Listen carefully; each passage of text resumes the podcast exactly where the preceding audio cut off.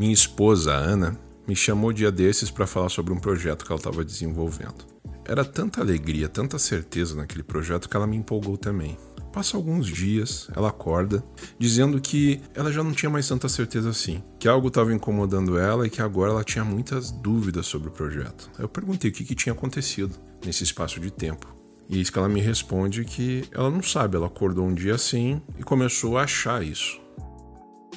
Quantas vezes isso acontece com a gente, né? Você tá um dia todo confiante, cheio de certeza. Basta uma noite para você ter diversas dúvidas e já não saber mais se aquilo que você pensou na noite anterior vale ou não para o dia de hoje. E por que, que isso acontece com a gente? Qual que é o sentido dessa instabilidade emocional que a gente tem? Na verdade, são vários fatores. Eu vou elencar alguns aqui que fazem com que você se sinta instável por muitas vezes. Basicamente, o tempo passa. E o tempo passando faz você ver muitas coisas que vão gerar dentro de você uma incerteza. Quando eu era mais jovem, eu ouvia as pessoas falando em fazer concurso público, casar, ter uma casa própria e assim ter uma vida feliz, confortável, se aposentar depois de um tempo. Só que elas esquecem que fazendo concurso público e trabalhando a mesma coisa por muito tempo, você vai acabar enjoando daquilo. O casamento perfeito não existe. A paixão dura um certo tempo e depois você vai ter que conviver com uma pessoa que talvez você vai ter que aprender a gostar. E ter uma casa em si não significa felicidade, pois ela pode apresentar um monte de problema, rachadura, encanamento, e você vai ter que esquentar a cabeça para resolver esses problemas. Tudo que a gente busca para se estabilizar aqui parece não ter muito efeito. A gente começa a vida de uma forma muito linda, uma criança ali de uns 6, 7 anos tem uma estabilidade emocional enorme. Ela vive na mesma casa desde que se entende por gente. Ela convive com as mesmas pessoas. Ela tem as mesmas rotinas desde sempre. Nada para ela é diferente. Tudo tá sempre igual. Isso faz ela sentir uma confiança, uma certeza absolutas. Ela cresce um pouquinho, muda de escola, muda de amigos, cresce mais um pouquinho. Em alguns casos, a relação dos pais não dá muito certo. Ela fica com a mãe ou com o pai, acaba vendo mudanças que ela não esperava. E com o tempo, isso vai sendo uma rotina para nós. Se você tem aí acima de 30 anos, eu já estou perto dos 40. Você vai sentir uma sensação que é muito comum. A psicologia faz alguns estudos e chegou à conclusão que existe uma crise dos 40, uma época propensa às pessoas entrarem em depressão. Eu tenho uma teoria. Quando você chega perto dos 40, usando só o meu exemplo, eu já mudei de casas tantas vezes, já tive vários relacionamentos passados antes da minha esposa, perdi pessoas que eu amava, algumas por conta da distância e não se falar mais, outras por conta de falecimento. Mudei de cidade, mudei de profissão, mudei de graduação. Tantas coisas que eu fiz antigamente hoje já não servem para nada para mim. Muitas coisas que eu coloquei na minha história no passado hoje já não faz mais sentido nenhum.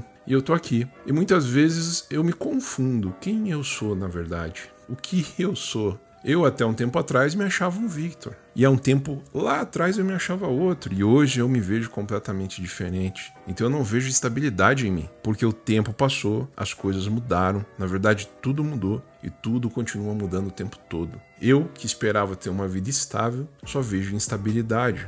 Seja na minha própria vida ou seja fora de mim. Guerras, doenças, violência, desemprego. Parece que não há um dia de paz no mundo. Parece que não há um momento em que você olha e fala: não, tudo está no lugar. Mas por que será que a gente anseia tanto por estabilidade? Qual será o sentido disso dentro de nós? A Bíblia traz uma resposta que eu acho muito convincente. Lá em Deuteronômio 32, lá na parte 3, diz mais ou menos assim: Eu vou proclamar o nome de Yahvé, Quanto a vós, glorificai a grandeza do nosso Deus. Ele é a nossa rocha, suas obras são todas perfeitas e seus caminhos todos justos. Deus é fiel e jamais comete erros. Quando a gente pensa em Deus e pensa em toda a trajetória humana, percebemos que nós viemos de um ser estável.